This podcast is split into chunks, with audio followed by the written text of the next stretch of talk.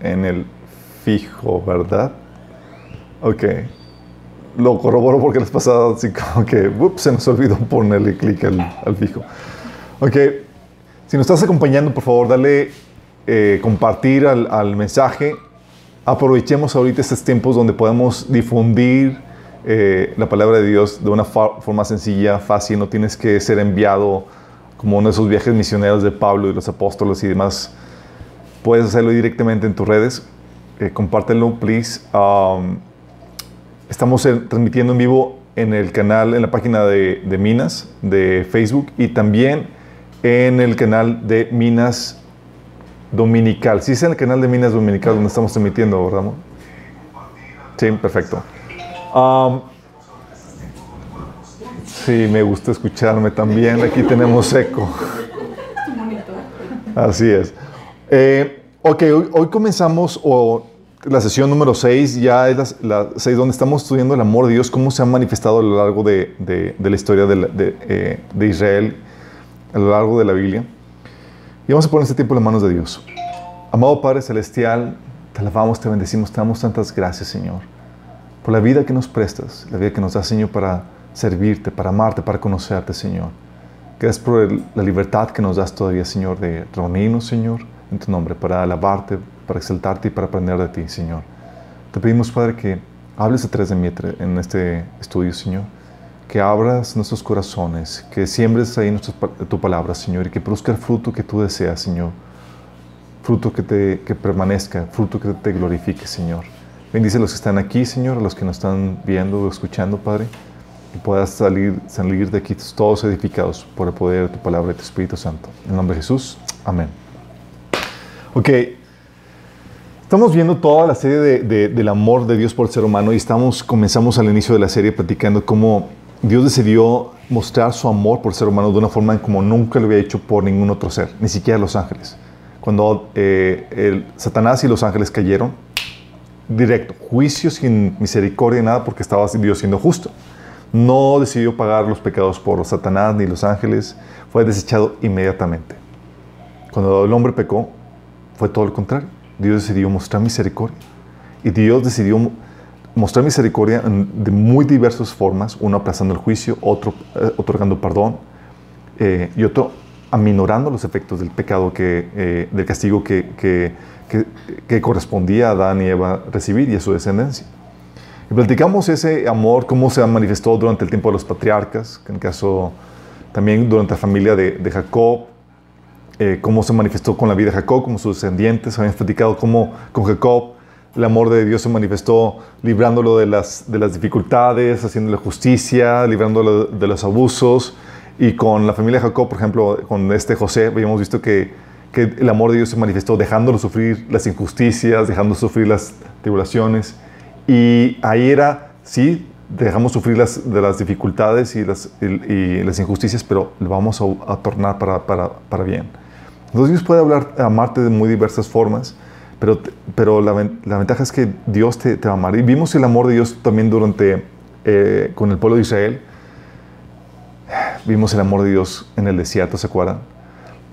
Cómo Dios disciplinando a Israel, enojado con él, dándole la, las consecuencias, pero al mismo tiempo no retirando su presencia y su amor con ellos. Al punto de, de que incluso cuando alguien quería maldecirlo, quería eh, derrotarlo, Dios diciendo, eh, eh, son míos, son, y los bendecía en medio del enojo, en medio del, de, del, castigo que estaba viviendo Israel, en medio del desierto, porque estaban viviendo en el desierto por castigo de Dios.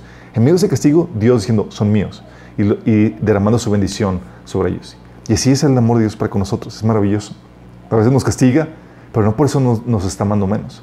En medio de ese castigo, estamos envueltos en su amor. Y vimos el amor también de Dios en la tierra prometida. Estuvimos platicando eso eh, a detalle. Vimos cómo se manifestó el amor de Dios para, con los cananeos, la, las naciones que fueron destruidas. Pero también el amor de Dios eh, durante el tiempo de los jueces, la persistencia del amor de Dios para perdonar cada vez que venía Israel arrepentido, eh, vez tras vez, cada vez que caía. ¿Se acuerdan caía en idolatría y demás? Se les iba mal. Dios los disciplinaba por eso, venían arrepentidos, Dios los perdonaba, libraba un, mandaba un, libertador y el libertador moría y volvían a, a, descargarse. Y se volvía a repetir el ciclo vez tras vez. Vimos 14 veces así Y Dios cada vez que, que Israel venía arrepentido, Dios mostraba y otorgaba misericordia. Es maravilloso eso. Y luego vimos también el amor de Dios durante el tiempo de los reyes, ¿se acuerdan? Cerca de 400 años de rebelión durante el pueblo de Israel.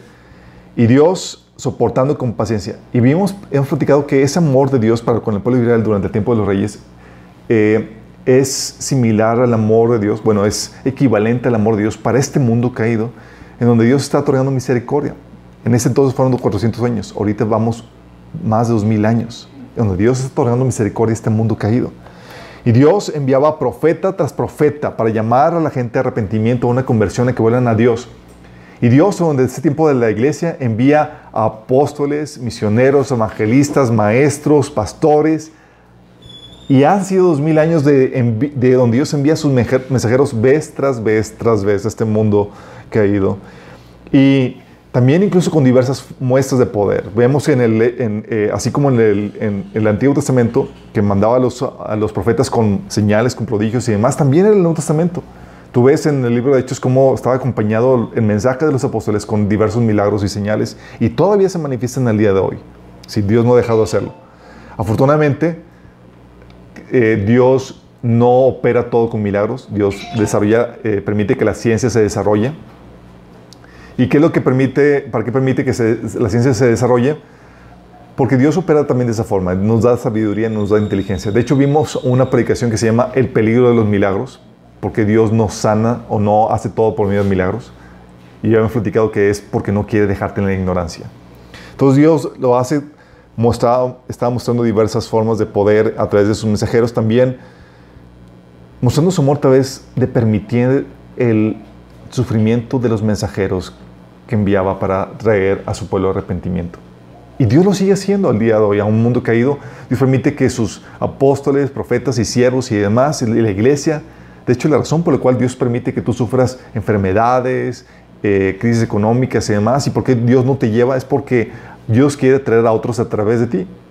Sí.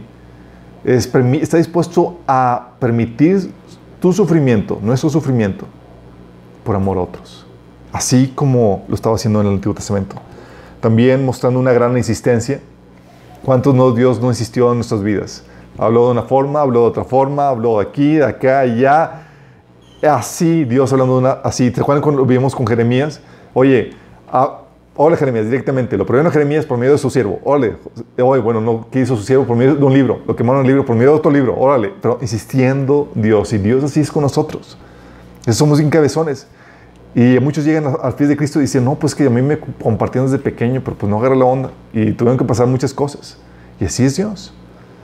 No se da por vencido y sigue insistiendo y aún suplica por amor. En el, Antiguo, en el Antiguo Testamento vimos la súplica de Dios por su pueblo para que volviera a Él. Y es la misma súplica que Dios está haciendo para este mundo caído a través de nosotros. Y también dando inmerecidas victorias y bondades a un mundo caído. En, el, pueblo de Israel vimos cómo Dios, Dios daba victorias y bondades y provisión, aunque estaban apartados, para mostrarles el amor que tenían y, y traerlos de vuelta. Y lo mismo está haciendo Dios a este mundo caído. ¿Habíamos platicado eso? Y también dando juicios preventivos para que vuelvan a Él, como los que estamos viviendo ahorita. Esta pandemia, esta situación eh, de crisis eh, que estamos viviendo, la situación de, incluso de las abejas y todas esas cuestiones que estamos viendo son jaladas de orejas de parte de Dios para que atendamos a su llamado y volvamos a Él. Entonces imagínate, ves, cuando ves y entiendes eso, ves todo lo que está sucediendo alrededor y, y no puedes dejar de ver el amor de Dios. Es, wow, cuánto nos ama. Nos ama a tal punto que nos está dispuesto a, zarandearnos, a, sacudirnos con tal de que volteamos y, volvamos a Él. Y está funcionando, chicos. No sé si se han dado cuenta, pero mucha gente ha estado más sensible a, voltear a Dios y ver qué está pasando. Porque tienen medito por las zarandeadas que, y las jaladas orejas que, que el Señor está haciendo. Son juicios preventivos para que volvamos a Él. E incluso aplazando el juicio. Porque Dios no quiere que nadie perezca, sino que todos vengan al arrepentimiento. Eso es antes del juicio. Dios empezando el juicio, hey, mandando apóstoles, profetas, mensajeros a sus siervos, hey, arrepiéntanse antes de que venga el juicio. Bueno, no se arrepienten, ¿qué crees? Llega el juicio. ¿Y qué crees? En el, durante el juicio, Dios todavía muestra su amor para con nosotros. Aún en el medio del juicio, chicos. Previo al juicio, insistiendo, por favor, arrepiéntete, mandando mensajeros y todo lo que platicamos ahorita. Pero durante el juicio, también muestra su amor. Tenemos, por ejemplo, en el caso de, la deportación, el, eh, nos hemos estado yendo en orden durante la historia de Israel. Y nada más para que darles un, brevario en cuanto a, a la historia, el resumen de la historia de Israel. Israel, eh, tenemos a, Abraham, que tuvo a su descendencia, a Isaac y luego Jacob. Y Jacob se multiplicó en una familia que fue a, morar a Egipto. Y en Egipto se convirtió en una nación. Dios manda a su libertador, a Moisés, y los lleva a la tierra prometida. Sí, en la tierra prometida comienza el periodo de jueces, donde no tenían rey, pero eran esos líderes que los juzgaban, que los ayudaba a, a, dirigir al, pueblo de, Israel. Luego llega la etapa de reyes. Durante esa etapa el pueblo de Israel se aparta de Dios, vuelve, se va a la idolatría y Dios los, los deporta a Babilonia, los envía al, al reino del norte, los envía a Siria y al reino del sur los envía a Babilonia, donde iban a ser castigados por 70 años. Después de los 70 años regresan, reconstruyen Jerusalén, y, pero viven oprimidos después de Babilonia por el reino Persia, por el reino de Grecia y luego por el reino, por el imperio romano. Esa es básicamente la historia. Bueno, aquí tenemos que llegue la hora del juicio. Dios estuvo advirtiendo por medio de sus profetas de que vendría el juicio. Y vino con la deportación a Babilonia y con la deportación al reino de, de Siria. Fíjate lo que dice 2 Reyes 17, del 7 al 12. Dice, semejante desgracia ocurrió a los israelitas porque rindieron culto a otros dioses, pecaron contra el Señor su Dios, quien los había sacado a salvo de Egipto y los había rescatado del poder del faraón, rey de Egipto. Habían seguido las prácticas de las naciones paganas que el Señor había expulsado de la tierra de su paso, así como las prácticas que los reyes de Israel habían introducido.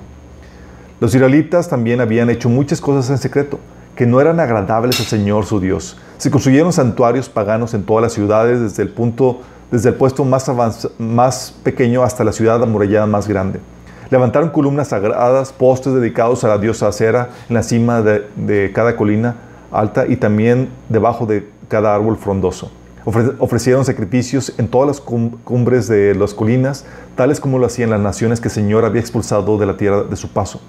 Así que el pueblo de Israel había hecho muchas cosas perversas con lo que provocó el enojo del Señor. Efectivamente, rindieron culto a ídolos a pesar de las advertencias específicas que el Señor les hizo repetidamente. Y ese culto a ídolos, chicos, siempre lleva a una mayor injusticia. En otros pasajes dice que el pueblo de Israel llegó a hacer, a hacer cosas deplorables. La inmoralidad sexual era tremenda. Dice que cada quien, eh, que, eh, mejor ni les platico, pero estaban, eran cosas muy depravadas. ¿sí? Y también eh, sacrificaban a sus hijos en, fuego. O sea, nacían los bebés, no había aborto, porque no había la tecnología, pero esperaban que naciera y luego los, los quemaban en sacrificio a sus dioses. Imagínate lo tremendo. Dice que la tierra estaba plagada de homicidios, de injusticias. Veían a alguien le que querían su tierra, se le quitaban y lo mataban y era tremendo. Y la moralidad era, era terrible. Dios no podía soportar ya más esa situación, la parte de la idolatría. Y Dice, entonces aquí fueron deportados por todos sus pecados. Y lo mismo pasa ahora, chicos. Sí, son, lo mismo pasa ahora porque Dios está enviando, ha enviado la iglesia por delante. ¿Y cuál es el mensaje que, nosotros predicamos? Arrepentidos porque el reino de Dios se acerca. Y es algo que hemos platicado, que cuando el reino de Dios viene, viene por delante el juicio es decir, viene a ponerle casa en orden para poder establecer el reino de Dios. Entonces, cuando, predicamos el Evangelio, que el reino de Dios es cercado, cuando, cuando decimos a la gente que se arrepienta para que puedan entrar al reino de Dios, es porque si no se arrepiente, van a ser eliminados en la que venga a establecerse el reino de Dios. ¿Y qué crees? Lo mismo que pasó con el pueblo de Israel, que rechazaron arrepentirse y volver a Dios, va a pasar así con este mundo. Cuando, previo a la venida del reino de Dios, nos encontramos con un mundo que ha rechazado el Evangelio, que ha rechazado a Dios. Nada más imagínate. Dice el segundo Tesalonicenses 2, del 6 al 12. Bien saben que hay algo que detiene a este hombre, está hablando del surgimiento del anticristo, a fin de que él se manifieste a su debido tiempo. Es cierto que el misterio de la maldad ya está ejerciendo su poder, Pero falta que sea quitado del medio el que ahora lo detiene. ¿Quién es? Dios es el que detiene la maldad, la refrena, ahorita por medio de la iglesia. Entonces se manifestará aquel malvado a, a quien el Señor Jesús derrocará con el soplo de su boca y destruirá con el esplendor de su venida. El malvado vendrá por obra de Satanás con toda clase de milagros, señales y prodigios falsos. Con toda perversidad engañará a los que se pierden por haberse negado a mala verdad y así ser salvos. ¿Qué hace Dios? ¿No quisieron? O que los dejamos a que venga el juicio. Y este engaño y este anticristo y demás, este falso Cristo, es parte de este juicio. Dice el versículo 11. Por eso Dios permite que por el poder del engaño crean en la mentira. Así serán condenados todos los que no creyeron la verdad, sino que se deleitaron en la maldad. Es 2 Tesalonicenses 2, del 6 al 12. Entonces, ¿qué hace? Lo mismo que el pueblo de Israel, no, quisieron entender, no quisieron arrepentirse, ok, van a entrar a este periodo de tribulación donde el anticristo va a reinar y se la van a ver duras y difíciles, con todos los juicios que Dios va a traer. Imagínate la, situación. Nosotros, al igual que los profetas del Antiguo Testamento, estamos tratando de advertir al pueblo de Israel, así como los, los profetas del Antiguo Testamento advertían a Israel, hey, arrepiéntense para que eviten el juicio. Así la iglesia está advirtiendo a este mundo, vuelvan al Señor para que eviten y escapen del juicio que está por venir. ¿No entienden? Ok, Dios les va a entregar el juicio. Pero aún en medio del juicio, chicos, van a vas a ver el amor de Dios. ¿Cómo se va a ver el amor de Dios en medio del juicio? Oye, pues ya llegó la hora de, del pao, pao, de, de, la, la, hora de la cosecha. ¿Cómo se va a manifestar? Uno, se va a manifestar, se manifiesta su amor a la hora del juicio en que no elimina por completo a la gente. No es un juicio total de contundente así, de, de tajo. Tú dices, oye, pues ya no quisieron, pues los eliminamos y matamos todos. Y amanecieron todos muertos. Se lo merecen. Hora de juicio. Pero no. Dios lo que hace es que permite que gente quede viva. ¿sí? No los elimina por completo. Fíjate lo que dice Isaías 1 del 5 al 9. Dice, ¿por qué buscan más castigo? Está Dios ahí reclamando al pueblo de que no más no entendieron y están recibiendo el castigo que merecían. Se revelarán para siempre. Tienen la cabeza herida y el corazón angustiado. Desde los pies hasta la cabeza están llenos de golpes, cubiertos de moretones, contusiones y heridas infectadas, sin vendajas ni ungüentos que los alivian. Su país yace en ruinas y sus ciudades están, han sido incendiadas. Los extranjeros saquean sus campos frente a sus propios ojos y destruyen todo lo que ven a su paso. Está aquí describiendo Isaías el juicio. La hermosa Jerusalén está abandonada como, refugio del, como el refugio del, del cuidador en un viñedo como la choza en un campo de, pepinos después de la cosecha, como una ciudad indefensa y sitiada. Si el Señor de los ejércitos celestiales no hubiera perdonado la vida de unos cuantos, de unos cuantos entre nosotros, habríamos sido exterminados como Sodoma y destruidos como Gomorra. Aquí diciendo Dios, si viene el juicio, ¿por qué crees? No es un juicio total donde elimina a todos, sino que deja sobrevivientes. ¿Y qué crees que va a pasar durante la tribulación, chicos? Donde llega la hora del juicio. Lo mismo va a pasar. Dios no va a eliminar a toda la, humanidad. Dios va a mostrar su amor todavía en que va a dejar sobrevivientes. Fíjate lo que dice Joel 2.32. Dice, pero todo el que invoque el nombre del Señor será salvo. Pues algunos que están en el monte de Sión, en Jerusalén, escaparán tal como el Señor lo, lo ha dicho. Estos se contarán entre los sobrevivientes a quienes el Señor ha llamado. Dice eh, durante la tribulación, Dios va a derramar sus copas juicios sobre el mundo entero y también sobre Jerusalén. ¿sí? Sobre los judíos, para traerlos a sus pies. Fíjate lo que dice Zacarías 13, del 8 al 9. Esto va a suceder durante la tribulación. Dos tercios de los habitantes del país serán cortados y morirán. Dos tercios de los judíos, dice el Señor. Pero quedará un tercio del país. A este último grupo lo pasaré por el fuego y los haré puros. Los refinaré como se refina la plata y los purificaré como se purifica el oro. Invocarán mi nombre y yo les responderé. Les diré, este es mi pueblo y ellos dirán, el Señor es nuestro Dios. Entonces deja sobrevivientes eh, dentro del pueblo de Israel y también sobrevivientes entre los gentiles que no son de Israel.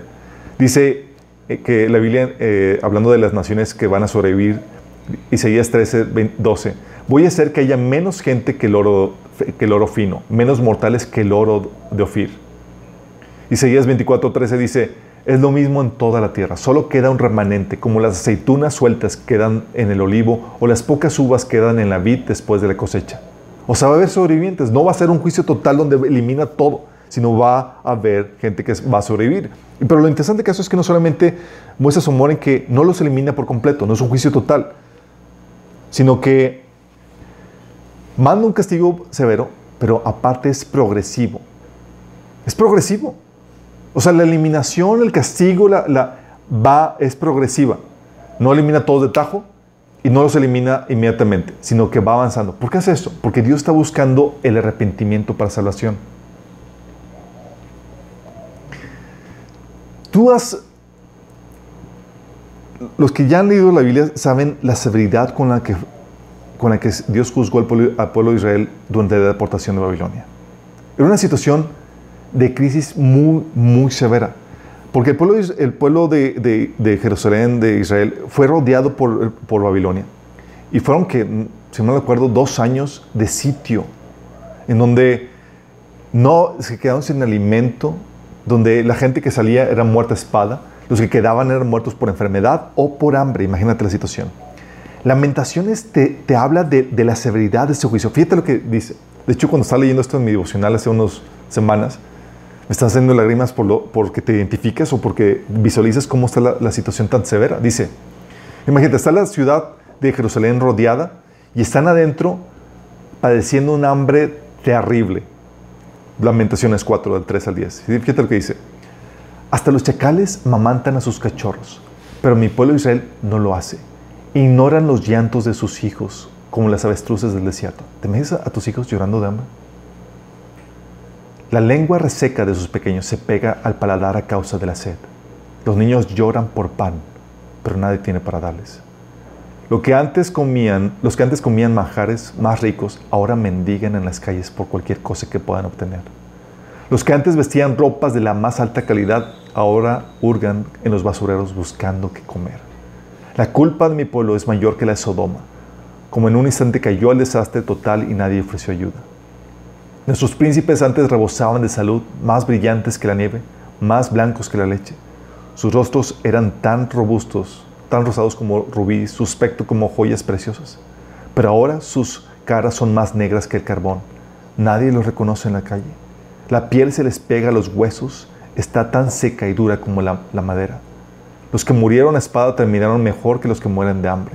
Hambrientos se consumen por la falta de comida de los campos. Mujeres de buen corazón han cocinado sus propios hijos. Los comieron para sobrevivir el sitio. La hambre hizo ennegrecer nuestra piel como si hubiera sido quemada en el horno. Nuestros enemigos violaron a las mujeres de Jerusalén y a las muchachas de la ciudad de Judá. Cuelgan a nuestros príncipes de las manos y tratan a nuestros ancianos con desprecio. Llevan a los jóvenes a trabajar a los molinos y a los niños tambalean bajo pesadas cargas de leña. ¿Te imaginas la escena? ¿Te imaginas y dices, oye, qué severo está esto? ¿Por qué Dios hace esto? Dices, una se lo merece, pero la otra es para llevarlos a arrepentimiento, chicos. Muy bien, Dios podía hacer que todos amanecieran muertos de un día para otro, pero ¿por qué permite que el, juicio y el castigo sea así progresivo y tan severo? Para traer a mayor número de gente arrepentimiento. Oye, ¿no tuviste suficiente? Nada más imagínate. Estaban, eso sí, los sobrevivientes después de ese sitio fueron llevados a Babilonia. Sí.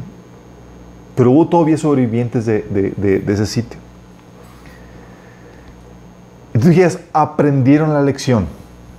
Buscaron a Dios. Porque todo esto lo estaba profetizando, lo había profetizado Jeremías y los, lo vieron el cumplimiento con sus propios ojos. Entonces viendo que lo que Jeremías había predicado había sido cierto y que Dios los había castigado por toda su inmoralidad, su injusticia, su idolatría, los sobrevivientes llegan con Jeremías y está en una situación desesperada porque el, la persona que, el Nabucodonosor había dejado encargado al pueblo, porque había dejado una persona encargada por, de, los sobrevivientes, había sido asesinada estaban temerosos que llegaran a Nabucodonosor de nueva cuenta y los eliminara a todos. Pero dijeron, ya aprendimos la lección, vamos a buscar la voluntad de Dios. Ahora sí queremos la voluntad de Dios. Entonces van con Jeremías y preguntan cuál es la voluntad de Dios para sus vidas. Yo, wow, la severidad del castigo funcionó. Llegaron arrepentidos a buscar la dirección de Dios. Fíjate, esto viene en Jeremías 42. Dicen todos los líderes guerrilleros, incluidos Juanán, hijo de, de Carea, y Jesanías, hijo de Osaías, junto con todo el pueblo, desde el menos importante hasta el más importante, se acercaron a Jeremías, el profeta, y le dijeron, por favor, ora al Señor tu Dios por nosotros. Como puedes ver, somos un pequeño remanente comparado con lo que éramos antes. Ora que el Señor tu Dios nos muestre qué hacer y a dónde ir. Dices, wow, o sea, toda la, severidad del juicio funcionó. Dices, genial, ¿no? Lo que Dios está buscando. Por eso Dios permitió, por eso no el juicio es total, sino es severo para llevarlos a ese arrepentimiento y es progresivo para que la gente pueda arrepentirse. Los sobrevivientes, los que van sobreviviendo, pueden arrepentirse. Entonces dice Jeremías, está bien, oraré al Señor su Dios como me lo han pedido y les diré todo lo que me diga. No les ocultaré nada. Ellos dijeron a Jeremías, que el Señor tu Dios sea fiel testigo contra nosotros si rozamos obedecer todo lo que Él diga que hagamos. genial, oye, la severidad del juicio funcionó y se arrepintieron. Dice, uh, Dice, nos gusta o no, obedeceremos al Señor nuestro Dios a quien te enviamos con nuestro ruego. Pues si lo obedecemos, todo nos irá bien. wow, aleluya. Entendieron los cabezones. Diez días más tarde, el Señor le dio a Jeremías la respuesta. Así que él mandó buscar a, Joanán, hijo, de, de Cerea, y a los demás líderes guerrilleros y a todo el pueblo, desde el mes menos importante hasta el más importante. Les dijo, ustedes me enviaron al Señor, Dios de Israel, con su petición, y esta es la respuesta permanezcan aquí en esta tierra. Si lo hacen, los edificaré y no los derribaré. Los plantaré y no los desarraigaré. Pues lamento todo el castigo que tuve que traer sobre ustedes. Fíjate el amor del Padre. Lamento el castigo. Quiero restaurarlos. No teman al rey de Babilonia, dice el Señor. Pues yo estoy con ustedes. Los salvaré y los libraré de su poder. Seré misericordioso con ustedes al hacer, que, al hacer que Él sea amable para que les permita quedarse en su propia tierra. Sin embargo, si se niegan a obedecer al Señor su Dios y dicen, no nos quedaremos aquí, sino que iremos a Egipto donde estaremos libres de la guerra, de llamados a las armas, de, llamadas a las armas y de hambre. Entonces escuchen el mensaje del Señor al remanente de Judá. Esto dice el Señor de los ejércitos celestiales, Dios de Israel. Si estás decidido a irse a Jerusalén y vivir allá, la misma guerra y el mismo hambre que temen los alcanzará y ahí morirán. Eso es el destino que le espera a quien insista en irse a vivir a Egipto. Efectivamente, morirán por hambre, por enfermedad, eh, y eh, morirán por guerra, enfermedad y hambre. Ninguno escapará el desastre que traeré sobre ustedes. Esto dice el Señor de los ejércitos celestiales, Dios de Israel. Así como se derramó mi enojo y mi furia sobre la gente de Jerusalén, así se derramará sobre ustedes cuando entren en Egipto. O sea, ¿no entendiste son? Bien, otra vez. Dice, serán objeto de condenación, de horror, de maldición y de burla. Nunca más volverán a su tierra natal. Escuchen ustedes que, que forman el remanente de Judá. El Señor les ha dicho, no se vayan a Egipto, no olviden la advertencia que hoy les di. Pues no fueron sinceros y Jeremías ya los conocía. Y vio la cara que se les figuró con la respuesta que les dio, dijo, estos tipos se van a ir. Y efectivamente se fueron a Egipto, chicos. O sea, ¿no entendieron? Vamos a Egipto. Y Jeremías viendo, el versículo que dice Jeremías, no fueron sinceros cuando me enviaron a orar al Señor su Dios por ustedes dijeron, solo dinos lo que el Señor nuestro Dios dice y lo haremos. Hoy les he transmitido exactamente lo que Él dijo, pero ahora ustedes no obedecerán al Señor su Dios más que en el pasado.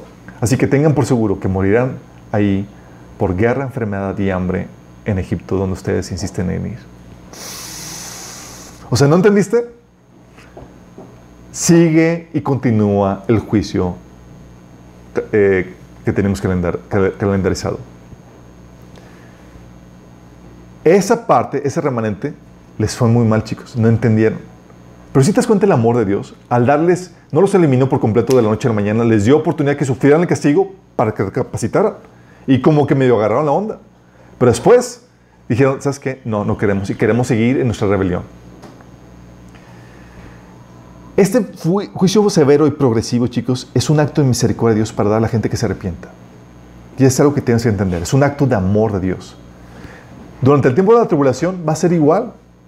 Parte de la iglesia y los juicios de Dios van a ser progresivos, chicos. comienza el juicio progresivo donde muere un cuarto de la población mundial. Un cuarto, ¿cuánto es un cuarto? Unos dos mil millones de, de personas. Imagínate cuánto van a morir. Van a morir por las guerras, las hambres y las epidemias. Está comenzando. Y dices, oye, los que sobrevivieron, es un acto de misericordia por los que sobrevivieron. Sí, y también por los que estaban sufriendo para que pudieran llegar a arrepentirse. Termina eso y luego viene la segunda tanda, en donde una tercera parte de la vegetación, del mar, de las aguas potables y de la población es destruida. ¿No entendieron? Sigue más. Las últimas copas que se derraman, toda la flora y la fauna del mar y los ríos mueren. Imagínate todo. Imagínate. Aparecen úlceras malignas a los que recibieron la, la marca, ráfagas solares queman a los pobladores, cae granizo de 34 kilos y terremoto que destruye todas las ciudades. Entonces, ¿por qué no hizo todo? Porque, o sea, Dios estaba deleitando en hacerlo sufrir. No, no, no, no, no. No era Dios así como que sí, dos veces fui poco a poco. No, es, quería llevar a la gente, a los gentiles, a arrepentimiento. Lo que dice, en medio de esa situación, chicos, en medio de ese castigo, así como Dios envió a Jeremías a que les jalara las orejas y los amonestara para, eh, para que volvieran al Señor, en medio del juicio, Dios envía mensajeros en medio de este tiempo de tribulación, en medio de este juicio que Dios va a derramar sobre la tierra, va a derramar su, va a enviar mensajeros. Dice Apocalipsis 14, del 6 al 7. Había otro ángel que volaba por el cielo, llevaba la eterna, bueno, el eterno evangelio para proclamar a los que pertenecen a este mundo. A todo pueblo, toda nación, tribu y lengua. Teman a Dios, gritaba, denle gloria a Él, porque ha llegado el tiempo en que, se, en que ocupe su lugar como juez adoran al que hizo los cielos, la tierra, el mar y todos los manantiales del agua. En medio de esa situación, Dios todavía llamando a la gente a arrepentimiento. En medio del juicio. ¿Estás mencionando? Dios todavía buscando a ver quién todavía podemos rescatar. Por eso ves los reclamos de Dios en varios pasajes. Dice Apocalipsis 9, 21 al 22 que Dios derrama sus juicios y luego fíjate la, la respuesta de Dios. Dice, y sin embargo, los que no murieron, fíjate, los que no murieron en esas plagas, aún así se rehusaron a arrepentirse de sus fechorías y volverse a Dios. Siguieron dieron culto a los demonios y a los ídolos hechos de oro, plato, bronce y madera, ídolos que no pueden ver, ni oír, ni caminar. Esa gente no se arrepintió de sus asesinatos, ni de su brujería, ni su inmoralidad sexual, ni de sus robos. O sea, Dios envió una tanda de juicios severa. Dice, ¿qué onda? ¿Reaccionaron? Y la respuesta, no, no se arrepintieron. Ok, va otra tanda. Manda otra tanda y Apocalipsis 6, 9 dice, todos sufrieron quemaduras debido a las descargas de calor y maldijeron el nombre de Dios, quien tenía control sobre todas estas plagas. No se arrepintieron de sus pecados, ni se volvieron a Dios, ni le dieron gloria. En medio del juicio, chicos, derramando de forma progresiva, porque Dios quería que ver, a ver si reaccionaban y todavía en medio juicio, a ver si se arrepentían. Apocalipsis 16, 11 dice, maldecían al Dios del cielo por los dolores y las llagas. O sea, ¿están viviendo castigo? Dice, pero no se arrepintieron de sus fechorías ni se volvieron a Dios. Así como el pueblo de Israel. Oye, juicio tan, tan tremendo, a gente muriéndose de hambre, las mamás cocinando sus bebés muertos y demás. Imagínate la severo. Y todavía manda a Jeremías, hey chicos, obedezcan al Señor. No, no queremos. Pero si te das cuenta el amor de Dios, gracias a Dios, muchos sí van a reaccionar. Así como fueron, ¿sabes quiénes reaccionaron bien en medio del castigo? Los que fueron deportados a Babilonia. Reconocieron, la regamos, tenemos que volvernos a Dios. Y durante este tiempo de tribulación en el mundo que está por venir, donde Dios va a derramar sus copas de juicio, muchos se van a arrepentir. ¿Qué tantos? Apocalipsis 7, del 9 al 14, dice, después de esto vi una enorme multitud de todo pueblo, toda nación, tribu y lengua, que era tan numerosa que nadie podía contarla. ¿Qué tan, ¿Cuántas eran? Muchas. Eran demasiados. Dice, voy a contarlas. Pues, no, Estaban de pie delante del trono y delante del cordero. Vestían túnicas blancas y tenían en sus manos ramas de palmeras. ¿Quiénes eran estos? Versículo 14 te lo dice. Estos son los que murieron en la gran tribulación, han lavado y blanqueado sus ropas en la sangre del cordero. Hubo millones de personas que sí reaccionaron. En medio del juicio, Dios todavía salvando gente. Qué misericordia, o se merecían la muerte. Pero Dios todavía, ok, vamos a hacerlo, no total, no van a amanecer muertos el día de mañana. vamos a hacerlo progresivo para que reaccione y todavía podamos rescatar a los que puedan ser rescatados. ¿Te das cuenta del amor de Dios? Era para los gentiles, pero también para con el pueblo de Israel. La, la gran tribulación, chicos, dice que va a ser tan severa que no hay ningún otro tiempo en la historia de la humanidad que se le compare. Y es por amor a Israel. Dice Mateo 25, 21, dice Jesús, habrá más angustia como en cualquier, más angustia que en cualquier otro momento desde el principio del mundo. Y jamás habrá una angustia tan grande. Otra versión dice una tribulación tan grande, la gran tribulación. Daniel 12.1 dice, en ese tiempo se levantará Miguel, el arcángel, a hacer guardia sobre tu nación. Entonces habrá un tiempo de angustia como no lo hubo desde, desde que existen las naciones. Sin embargo, en ese momento cada uno de tu pueblo que tiene el nombre escrito en el libro será rescatado.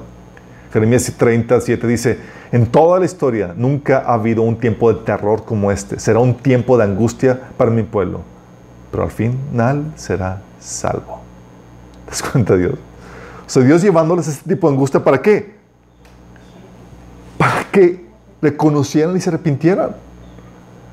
Y, funciona, chicos. Al final, por eso todo el pueblo de Israel va a ser salvo. Como dice Oseas 5.15, dice, entonces regresaré a mi lugar hasta que reconozcan su culpa y se vuelvan a mí.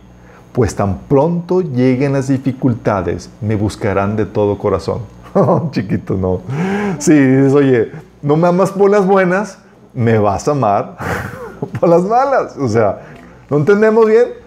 Si te das cuenta cómo Dios opera? O sea, dices, oye, merecían que ya, merecían, merecían haber amanecido muertos ya. Era tiempo de juicio. Te dice Dios, vamos a irle subiendo al fuego. Vamos a subirle a tono, órale. ¿Por qué? Porque eso va a ocasionar que todavía gente que no reaccionaba en condiciones normales reaccione ahora en condiciones así severas. Romanos 11:26 te lo reitera, dice, luego todo Israel será salvo como está escrito, vendrá de Sión el libertador que apartará de Jacob la impiedad. Y este será mi pacto con ellos cuando quite sus pecados. O sea, todo el pueblo de Israel como nación va a arrepentirse y volver al Señor cuando empiece a sentir los problemas. Dice Daniel 12:1, serán salvados los de tu pueblo cuyo nombre se haya anotado en el libro. ¿Te das cuenta el amor de Dios tan tremendo? Oye, Señor. Dice, vamos a a mal juicio, pero ser progresivo, para rescatar todavía al mayor número de gente posible porque los amo tanto. O sea, con Satanás era, pecaste, fuera, eliminado por completo, inmediatamente, sin misericordia, sin tiempo, sin tregua, juicio total, contundente, inmediato. ¿Y con nosotros? O sea, ¿qué tanto ama al ser humano Dios? Que tú decides, vamos a hacerlo progresivo. Vamos a rescatar todavía a los que pueden rescatarse. Señor, pero no se lo merecen. Los amo. Vamos a dar misericordia. Vamos a hacerlo de forma progresiva. Y luego todavía, chicos, dices, oye, esto está tremendo. Dios derrama sus juicios, tiempo de juicio, pero durante su juicio todavía cuida a los que, a los que se arrepintieron en medio del juicio. ¿Qué? ¿Quién hace esto? Era tiempo de juicio, todos se habían apartado. Fíjate cómo Dios se dirige al pueblo de Israel, a los que se, a los que se arrepintieron, a los que reaccionaron al castigo. Jeremías 24 del 1 al 10. ¿Se acuerdan que unos fueron deportados y todavía otros se quedaron? Y esos que se quedaron vino a un segundo sitio y fueron todavía muertos con hambre, peste y demás, y luego, fueron, eh, eh, y luego llegaron a Egipto. Pero fíjate lo que dice, Jeremías 24 del 1 al 10. Después de que Nabucodonosor, rey de Babilonia, deportó de Jerusalén a Jeconías, hijo de Joacim, rey de Judá, junto con los jefes de Judá y con los artesanos y herreros, que el Señor, el Señor me mostró dos canastas de higos colocadas frente al templo del Señor. Ve una visión, ve, perdón, dos canastas de higos. Dice, una de ellas tenía higos muy buenos, como los que maduran primero. La otra tenía higos muy malos, tan malos que no se podían comer. Entonces el Señor me preguntó, ¿qué ves, Jeremías? Yo respondí, veo higos. Unos están tan buenos, pero otros están tan malos que no se pueden comer. Y la palabra del Señor vino a mí. Así dice el Señor, el Dios de Israel, a los deportados de Judá que envié de este lugar al país de los babilonios, los consideraré como a estos hijos buenos. ¿Os están en castigo, chicos? están sufriendo juicio de Dios, fueron deportados, y todavía dice, a ellos los voy a considerar como hijos buenos. Los miraré favorablemente, los haré volver a este país, los edificaré, los derriba, no los derribaré, los plantaré y no los arrancaré. Les daré un corazón que me conozca porque yo soy el Señor. Ellos serán mi pueblo y yo seré su Dios. ¿Por qué? Porque volverán a mí de todo corazón. ¿Estás consciente? Dices, oye, estos castigados van a reaccionar. Se van a volver en medio del castigo. Y en medio del castigo, ¿sabes qué? Lo voy a redimir. Voy a ver por ellos. Voy a cuidarlos. Oye, Señor, pero ¿por qué no supone que los estás castigando? Sí, pero reaccionaron. Se arrepintieron. ¿Qué onda, Señor? Dice, pero fíjate los que no reaccionaron bien. Pero a Sedequías, el rey de Judea, y sus jefes y a los sobrevivientes de Jerusalén, lo mismo que los que se quedan en este país, como los que viven en Egipto, los trataré como los higos malos. De tan malos no se pueden comer, afirma el Señor. Los convertiré en motivo de espanto y de calamidad para todos los, todos los reinos de la tierra. En todos los lugares por donde yo los disperse serán objeto de escarnio, de desprecio, burla y maldición. Enviaré sobre ellos espada, hambre y pestilencia hasta que sean exterminados de la tierra que les di a ellos y a sus antepasados. ¿Estamos viendo? O sea, en medio del juicio dice Dios, lo derramo así de forma progresiva para rescatar a los que todavía tienen el corazón para arrepentirse en medio de esa situación severa que van a vivir. De hecho, Dios manda una carta a los exiliados. Fíjate la carta que Dios manda por medio de Jeremías a los, a los que fueron exiliados. Jeremías 29, del 4 al 20 dice, la carta decía, así dice el Señor Todopoderoso, Dios de Israel, a todos los que he deportado de Jerusalén a Babilonia. Construyan casas, habítenlas, planten huertos y coman de su fruto cásense y tengan hijos e hijas, cásense, casen a sus hijos e hijas para que a su vez ellos les den nietos. Multiplíquense allá y no disminuyen. Tú ves y dices, Señor, ¿me estás castigando o, o porque tanta palabra de bendición de que multiplícate, prospera y toda la cosa? Dice, además busquen el bienestar de la ciudad a donde les he deportado y pidan al Señor por ella, porque el bienestar de ustedes depende del bienestar de la ciudad. Así dice el Señor Todopoderoso, Dios de Israel, no se dejen engañar por los profetas ni, los, ni por los adivinos que están entre ustedes. No hagan caso de los sueños que ellos tienen. Los que ellos les profetizan en mi nombre es una mentira. Yo no los he enviado, firma el Señor. Así dice el Señor. Cuando Babilonia se le haya cumplido los 70 años, yo los visitaré y haré honor a mi promesa en favor de ustedes y los haré volver a este lugar. Porque yo sé muy bien los planes que tengo para ustedes, afirma el Señor planes de bienestar, de calamidad, no de, y no de calamidad, a fin de darles un futuro y una esperanza. Ese famoso versículo, chicos, es en el contexto de castigo. En medio castigo, Dios te está castigando, el Señor te está castigando, te toca recibir el juicio, el castigo de Dios, y dice, Señor, porque reaccionaste bien, porque volviste al Señor arrepentimiento, dice, tengo buenos planes para contigo. Señor, porque me estás castigando, tengo buenos planes. Dice, versículo 12, Ustedes me invocarán y vendrán a suplicarme y yo los escucharé. Por eso tiene buenos planes, porque reaccionaste con corazón arrepentido a, Él. Me buscarán y me encontrarán cuando me busquen de todo, de todo corazón. Me dejaré encontrar, afirma el Señor, y los haré volver del cautiverio. Y los reuniré de todas las naciones, de todos los lugares a donde los haya dispersado. Y los haré volver al lugar del cual los deporté, afirma el Señor. Ustedes podrán decir, el Señor nos ha dado profetas en Babilonia. Pero esto, eh, pero esto es lo que dice el Señor acerca del rey que ocupa el trono de David y acerca de todo el pueblo que aún está en esa ciudad, es decir, sus hermanos que no fueron con ustedes al exilio. Así dice el Señor Todopoderoso. Voy a mandar contra ellos la espada, el hambre y la pestilencia. Haré que sean como higos podridos, de tan malos que no se podrán comer. Los perseguiré con la espada, hambre y pestilencia, y haré que sean motivo de espanto por todos los reinos de la tierra, que sea una maldición y objeto de terror burla y escarnio en todas las naciones a donde los dispersen. Porque ustedes, porque ustedes no han escuchado ni han hecho caso a las palabras que una y otra vez los envié por medio de mis siervos los profetas, afirma el Señor. Entonces a unos que estaban sufriendo el castigo, reaccionaron bien y el Señor dice, tengo buenos planes para ustedes. Y en los que no reaccionaron el castigo, dice, van a sufrir, van a ser objeto de escarnio, de burla, de desprecio y van a ser completamente eliminados. Te das cuenta el amor de Dios todavía en medio de esa situación?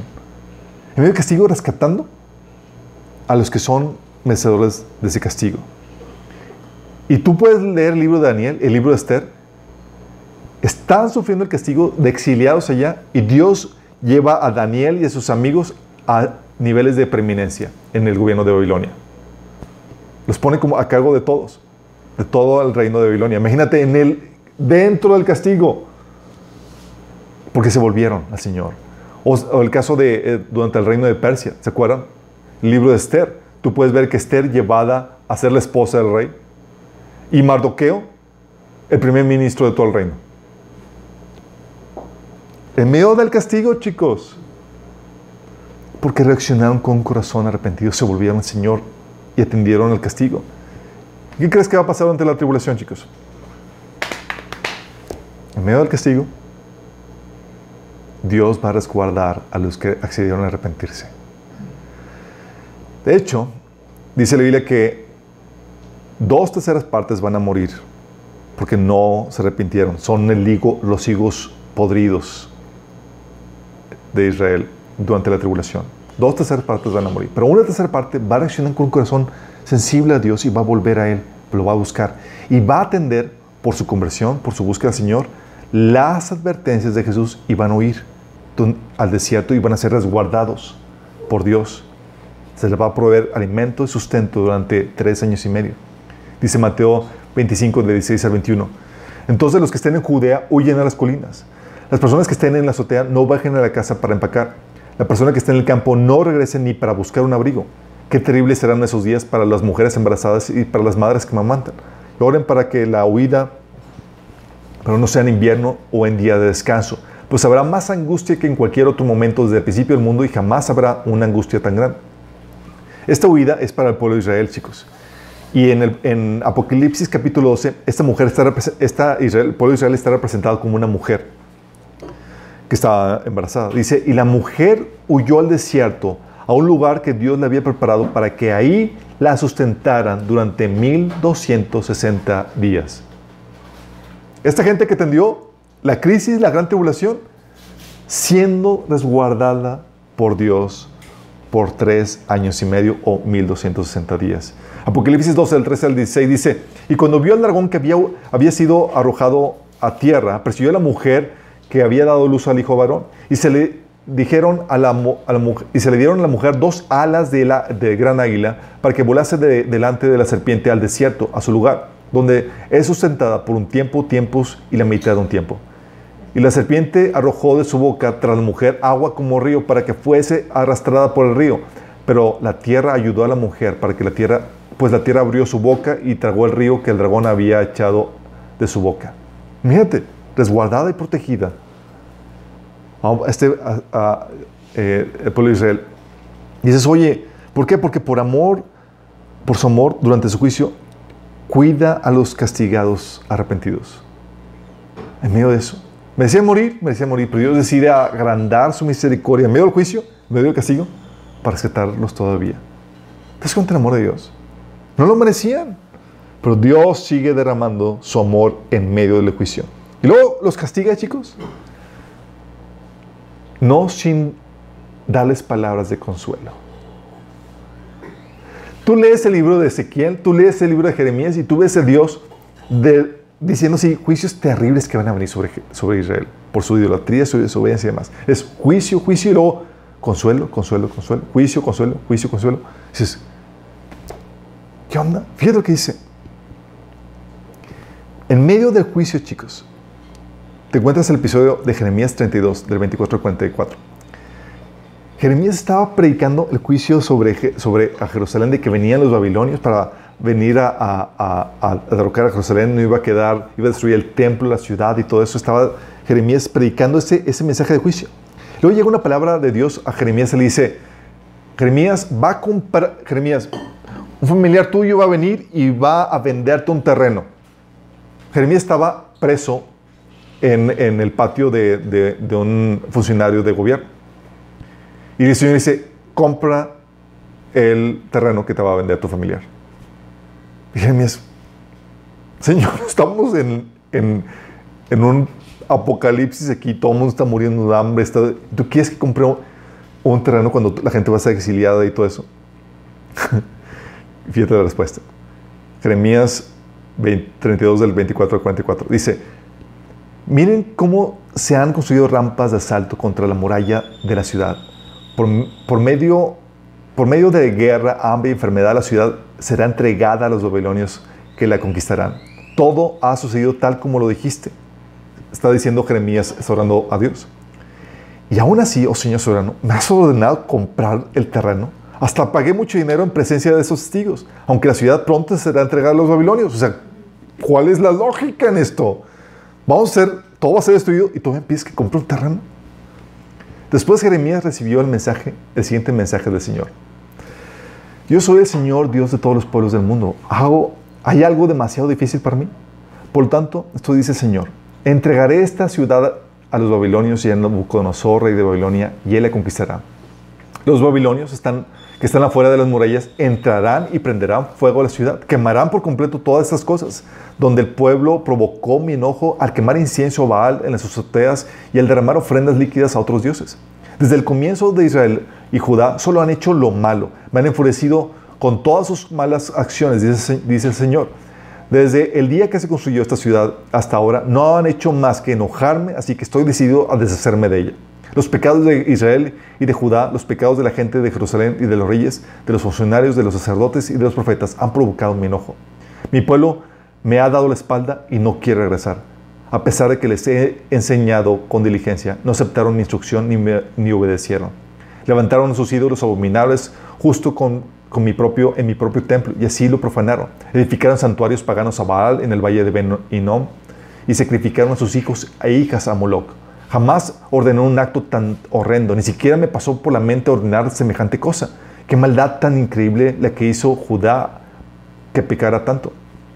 Ahora quiero decir algo más acerca de esta ciudad. Ustedes están diciendo la ciudad caerá ante el rey de Babilonia por guerra, hambre y enfermedad. Pero esto dice el Señor Dios de Israel. Ciertamente traeré de regreso a mi pueblo de todos los países a donde lo esparcí en mi furor. Momento. Señor, estás diciendo todo lo terrible, todo lo deplorable que se portó el pueblo de Israel y todos los juicios tan terribles que, que vienen. Y luego el Señor empieza a cambiar el tono.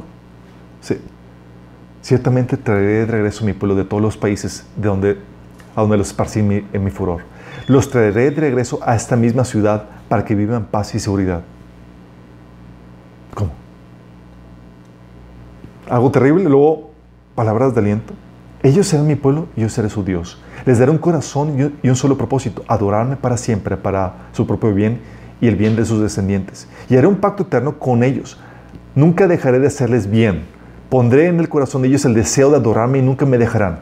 Me gozaré en hacerles bien y con fidelidad y de todo corazón los volveré a plantar en esa tierra. Esto dice el Señor. Así como traje de todas las calamidades sobre ellos, así haré todo el bien que les he prometido. Se volverá a comprar y a vender terrenos en esa tierra de la que ahora ustedes dicen ha sido arrasada por los babilonios. Es una tierra desolada de donde la gente y los animales han desaparecido. Es cierto, otra vez se comprará y venderán terrenos con escrituras firmadas y selladas frente a testigos. En tierra de Benjamín y aquí en Jerusalén y en las ciudades de Judá y en la zona montañosa, en la colina de Judá y también en todo el Negev, pues algún día los devolveré la prosperidad. Yo el Señor he hablado. ¿Te das cuenta? Dios derramando su juicio dice, eh, eh, pero no es un juicio, no es un castigo sin esperanza. Voy a restaurarte. Es un juicio severo, pero todavía Dios apapachando. ¿Qué onda con esto? ¿Sí te das cuenta? Y esas son las mismas palabras que Dios tiene y que va a suceder durante la tribulación. Es el próximo evento que van a suceder sobre la tierra, donde va a Israel vivir un tiempo de, de angustia como nunca antes se ha visto sobre la faz de la tierra, Dios acompaña ese, tiempo de castigo con un tiempo de esperanza. Fíjate lo que dice Jeremías 30 del 1 al 22. El Señor le dio otro mensaje a Jeremías. Le dijo, esto dice el Señor Dios de, de Israel. Jeremías, se nota en un registro cada cosa que te he dicho. Pues se acerca la hora cuando restableceré el bienestar de mi pueblo Israel y Judá los traeré a casa a esta tierra que di a sus antepasados y volverán a poseerla. Yo, Señor, he hablado. Este es el mensaje que Dios, el Señor, con relación, dio al Señor con relación a Israel y Judá. Esto dice el Señor, oigo gritos de temor, hay terror, no hay paz. Déjenme hacerles una pregunta. ¿Acaso los varones dan a luz? Entonces, ¿por qué están parados ahí con las caras pálidas, con las manos apoyadas sobre el vientre como una mujer en parto? En toda la historia nunca ha habido un tiempo de terror como este. Está hablando de la gran tribulación. Será un tiempo de angustia para mi pueblo Israel, pero al final será salvo. Pues en ese día, dice el Señor de los ejércitos celestiales, quebraré el yugo de sus cuellos y romperé sus cadenas. Los extranjeros no serán más sus amos. Pues mi pueblo servirá al Señor su Dios y a su rey, descendiente de David, al rey que yo levantaré. Así que no temas, Jacob, mi siervo, no te dejes abatir, Israel, dice el Señor, pues desde tierras lejanas los traeré de regreso a casa y sus hijos regresarán del destierro. Israel regresará a una vida de paz y tranquilidad y nadie los atemorizará. O sea, en medio de la tribulación, dándote palabras de, de, de que vas a tener un final feliz, de ánimo, de consuelo. ¿Sí? Dice, yo estoy contigo y te salvaré, dice el Señor. Destruiré por completo a las naciones entre las cuales te esparcí, pero a ti no te destruiré por completo. Te disciplinaré, pero con justicia. No puedo dejarte sin castigo. Esto dice Señor. Tu lesión es incurable y una herida terrible. No hay nadie que te ayude ni que vende tu herida. Ningún medicamento puede curarte. Todos tus amantes, tus aliados te han abandonado y ya no se interesan por ti. Te he herido cruelmente como si fuera tu enemigo pues tus pecados son muchos y tu culpa es grande. ¿Por qué te quejas de tu castigo, de esta herida que no tiene cura? He tenido que castigarte porque tus pecados son muchos y tu culpa es grande. Pero todos los que te devoran serán devorados y todos los enemigos serán enviados al destierro. Todos los que te saquean serán saqueados y todos los que te atacan serán atacados. Te devolveré la salud y sanaré tus heridas, dice el Señor. Aunque te, llame, te llamen desechada, es decir, Jerusalén de que nadie se interesa. Este, esto dice el Señor, cuando del cautiverio traiga a Israel de regreso a casa y cuando restablezca su bienestar, Jerusalén será reedificada sobre sus ruinas y el palacio reconstruido como antes. Habrá alegría, canciones de acciones de gracia y multiplicaré a mis pueblos. No lo reduciré, lo honraré, no lo despreciaré. Sus hijos prosperarán como en el pasado. Los estableceré como una nación delante de mí y castigaré cualquiera que les haga daño volveré a tener su, volverán a traer su propio gobernante, quien surgirá de entre ellos mismos. Lo invitaré a que se acerque a mí, dice el Señor, pues ¿quién se atreverá a acercarse a mí si será invitado? Ustedes serán mi pueblo y yo seré su Dios. ¿Estás consciente de, las palabras de, Dios? En medio del castigo, en medio del juicio, dice, te voy a restaurar. Tu prosperidad va a ser restaurada. Dice el famoso pasaje de Jeremías 31. ¿Viste lo que dice? Ese día, dice el Señor, seré el Dios de todas las familias de Israel y ellos serán mi pueblo. Esto dice el Señor, los que sobrevivan a la destrucción venidera encontrarán bendiciones aún en las tierras áridas, porque el pueblo de Israel le daré descanso. Hace tiempo que el Señor le dijo a Israel, yo te he amado, pueblo mío, con un amor eterno, con amor inagotable te acerqué a mí. Yo te reedificaré, mi Virgen Israel. Volverás a ser feliz y con alegría danzarás con las panderetas. De nuevo plantarás tus viñedos sobre las montañas de Samaria y ahí comerás de tus propios huertos.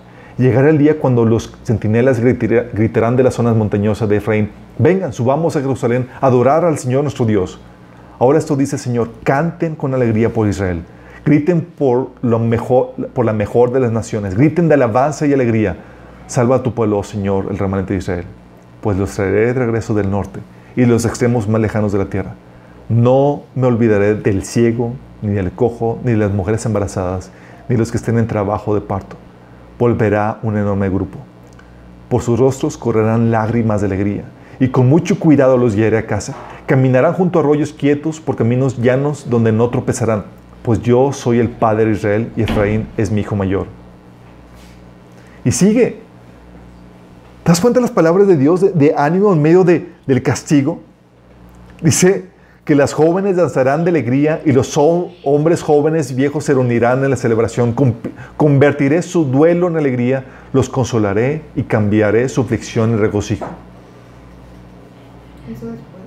Es durante, o sea, durante el castigo, Dios está dando palabras de ánimo y de restauración como nunca antes.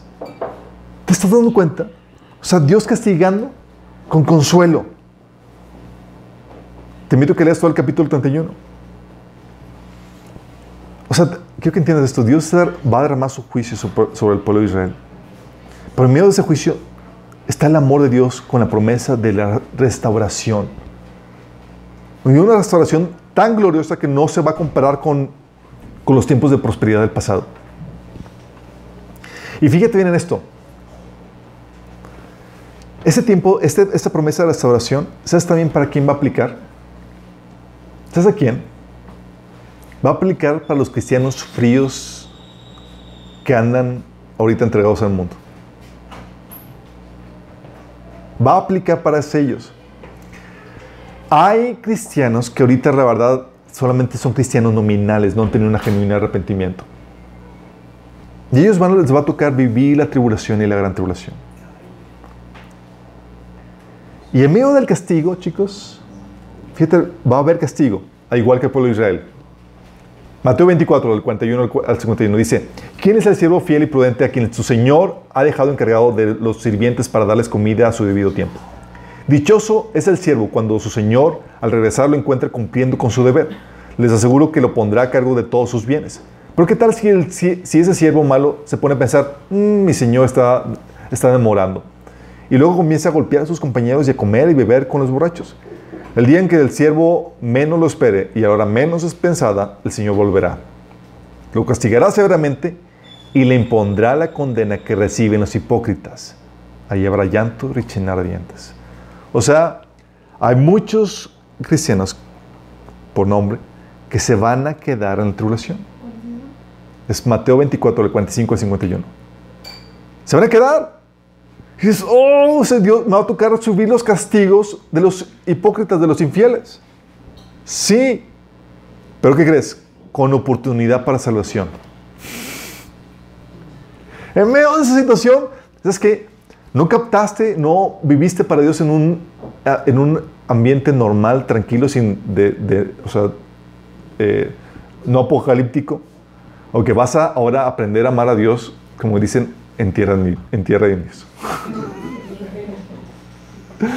Apocalipsis 7, del 9 al 17, dice que va a tener, va a lidiar con tu corazón si te quedas. Si tú eres de los cristianos infieles que están viviendo doble vidas, vas a quedarte y vas a vivir ese tipo de tribulación. Dios te va a castigar y te va la oportunidad, todavía la oportunidad de salvación. Apocalipsis 7, del 9 al 17, lo que te dice, dice, oye, vi una enorme multitud de todo pueblo, toda nación, tribu y lengua. Aquí están todos los gentiles, todos los que no son judíos. Que era tan numerosa que nadie podía contarla. Estaban de pie delante del trono y delante del cordero. Vestían túnicas blancas y tenían en sus manos ramas de palmeras.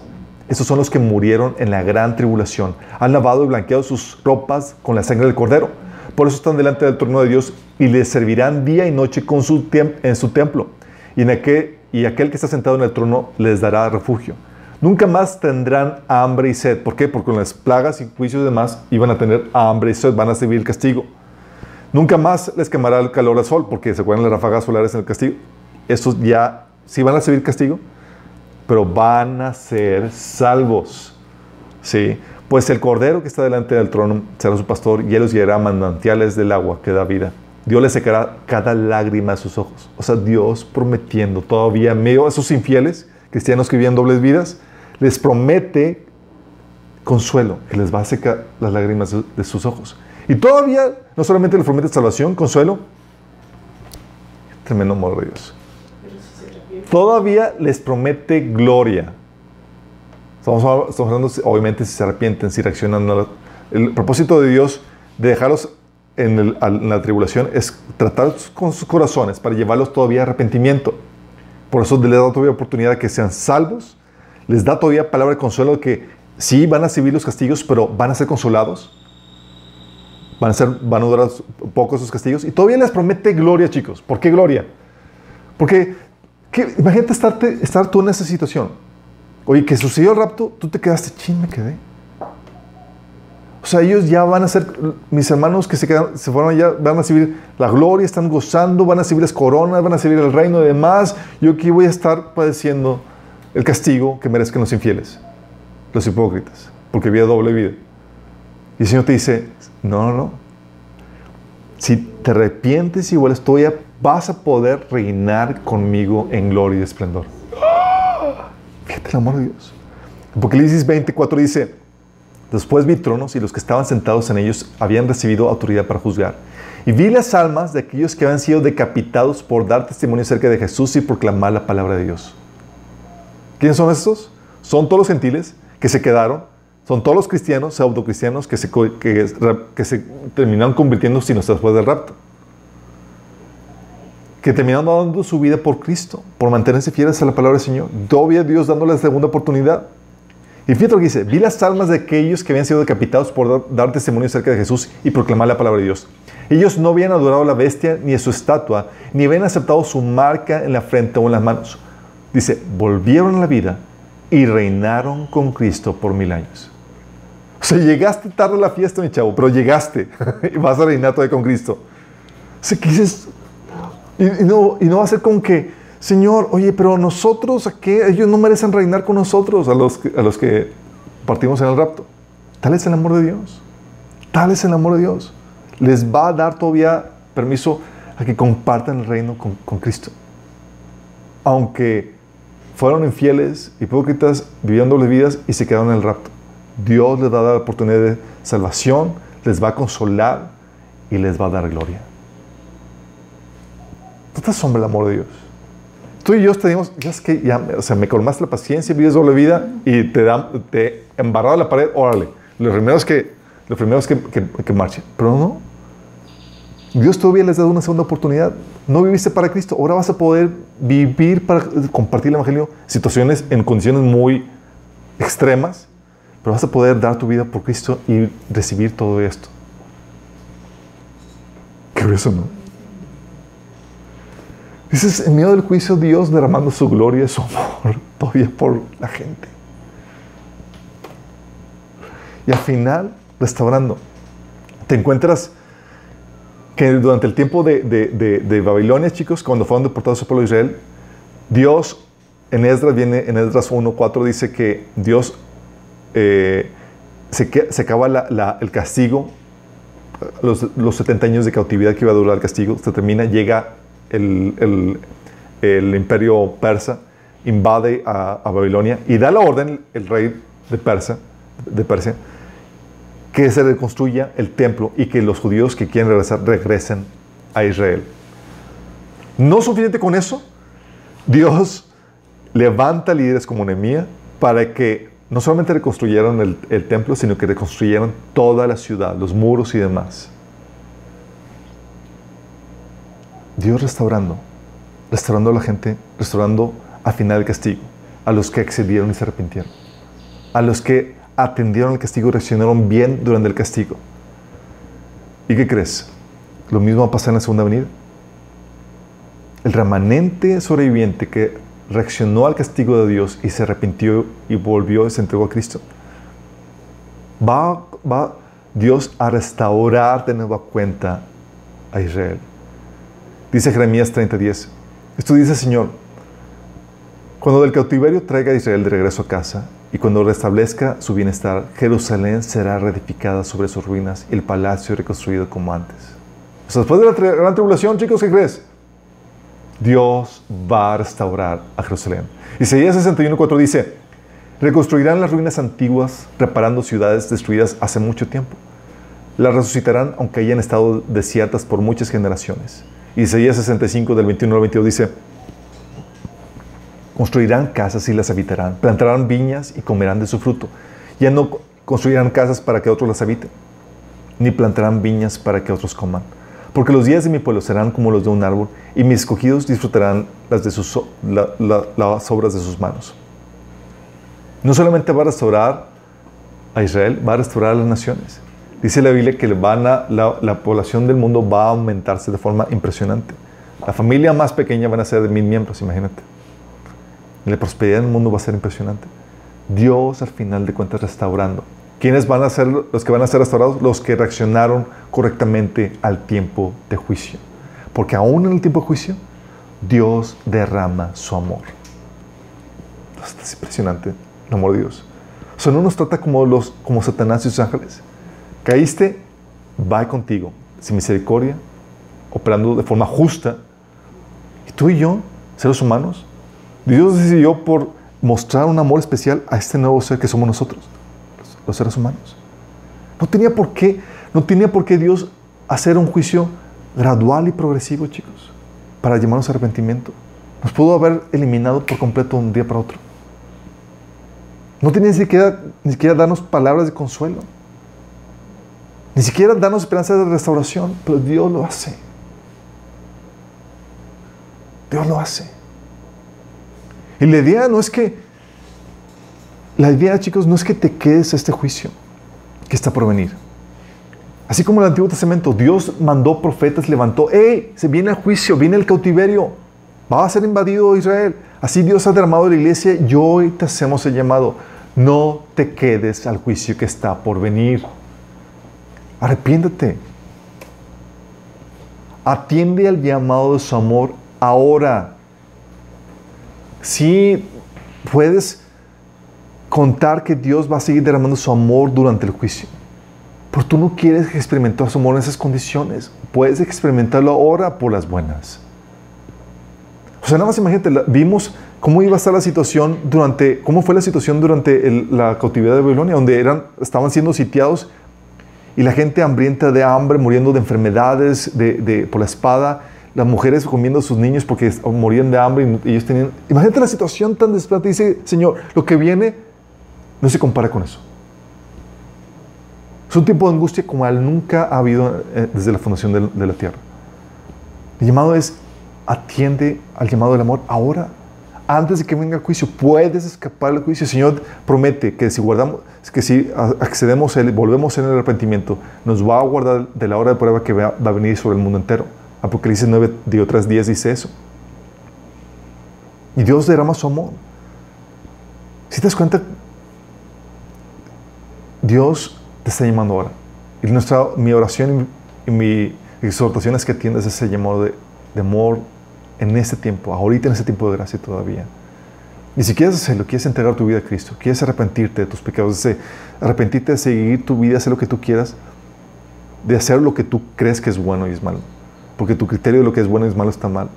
Y volver al criterio de Dios, al estándar de Dios, hacer su voluntad. Si estás dispuesto a hacer eso, a arrepentirte, y crees que Dios se hizo carne en la persona de Jesús y que murió en la cruz para pagar el precio de nuestros pecados y que resucitó el tercer día, tú puedes recibir este perdón, esta restauración y ese pase de salida que te va a evitar el juicio que está por venir. Si quieres hacer eso, quiero guiarte en esta oración de arrepentimiento y de entrega al Señor. Dice la Biblia que todo aquel que invoca el nombre del Señor será salvo. Invocarle es pedirle en oración a salvación. Y quiero llegar guiarte en esa petición en oración. Es que cierra tus ojos ahí y repite conmigo. Señor Jesús, el día de hoy me arrepiento de mis pecados. Perdóname, Señor, por haber seguido mis propios caminos y los tuyos. Perdóname por ignorar voluntariamente tu voluntad, para hacer mi propia voluntad y no la tuya. El día de hoy me arrepiento, te pido que me perdones. Yo creo, Jesús, que tú eres Dios encarnado, que vino a morir por mí en la cruz para, para, pagar el precio de mis pecados y que resucitó al tercer día. Yo te pido que no solamente me perdones, me des tu salvación, la vida eterna y tu Espíritu Santo. Gracias Jesús. En tu nombre. Amén. Si hiciste esta oración y fue genuina, dice la Biblia que tienes que mostrar frutos dignos de arrepentimiento, que tienes que mostrar evidencia de este genuino arrepentimiento. ¿Y, y cómo se va a manifestar? Tú vivías una vida ajena a la voluntad de Dios, que no le, no le importaba la, la voluntad de Dios porque querías hacer nomás tu voluntad. Ahora tienes que empezar a buscar conocer la voluntad de Dios y empezar a obedecerle. Tienes que empezar a leer la Biblia desde el Nuevo Testamento donde viene la voluntad de tu Señor. Empezar a obedecer lo que viene ahí. Tienes que empezar a congregarte. Ahorita por la contingencia se complica un poco, pero puedes acompañarnos de forma virtual. Y tienes que ser discipulado. Hay muchas cosas que el Señor quiere enseñarte. No puedes vivir solo tu caminar cristiano. Necesitas una familia espiritual que te ayude. No estamos apoyarnos mutuamente y animarnos mutuamente y necesita ser enseñado la palabra. Y a todos los demás, chicos, ¿no les asombra el amor de Dios? Cuando nos merecíamos juicio y castigo, cuando no, todavía Dios derrama sus juicios con misericordia. Dice la Biblia en Éxodo 26 que dice, yo derramo amor inagotable por mil generaciones sobre los que me aman y obedecen mis mandatos. Dios derrama su amor inagotable y cual ninguna otra criatura en la creación, en su creación, Dios ha decidido derramar su amor de una forma impresionante sobre nosotros. No nos merecimos esto, Tú no puedes reclamar a Dios, Señor, ¿por qué, por qué, por qué, te, por qué no me salvaste antes? ¿O por qué no, no, O sea, tú no puedes reclamarle nada, Señor. Tú y yo nos merecemos la muerte. Merecíamos ser, ser, tratados como, como Satanás y sus ángeles fue tratado. Pues Dios decidió mostrar un amor incomparable con nosotros. Gracias a Dios que en medio del castigo, Dios sigue derramando su amor. Y tal vez tú estás pasando por tiempos de castigo, dificultad en tu vida. Hay esperanza para ti en medio de eso. Porque los castigos que Dios otorga es que si tú te, en medio del castigo, reaccionas correctamente te arrepientes, va a haber para ti esperanza, va a haber para ti futuro y esperanza. Va a haber restauración, así como lo hubo para el pueblo de Israel. Oramos. Gracias, Padre. Gracias, Señor, por tu amor incomparable, Padre. Porque aún en medio del castigo, en medio de la situación más compleja, más difícil, Señor, tú le permites así, no solamente por justicia, sino también por amor, Señor, para tratar con el corazón de aquellos que, que han tenido su corazón tan duro como para arrepentirse, Señor. Y tú permites esas situaciones, esos castigos, ese juicio para quebrantar esos corazones endurecidos y aún puedan recibir el regalo de vida eterna, Señor. Porque tú tienes en mira lo mejor para ellos, Señor, lo mejor para nosotros. Estás dispuesto a sacrificar nuestro bienestar temporal, físico, material, para darnos un bienestar eterno. Gracias, Señor. Gracias porque tú nos amas tanto, Señor. Señor, que podamos estar siempre conscientes de este amor que tú nos brindas.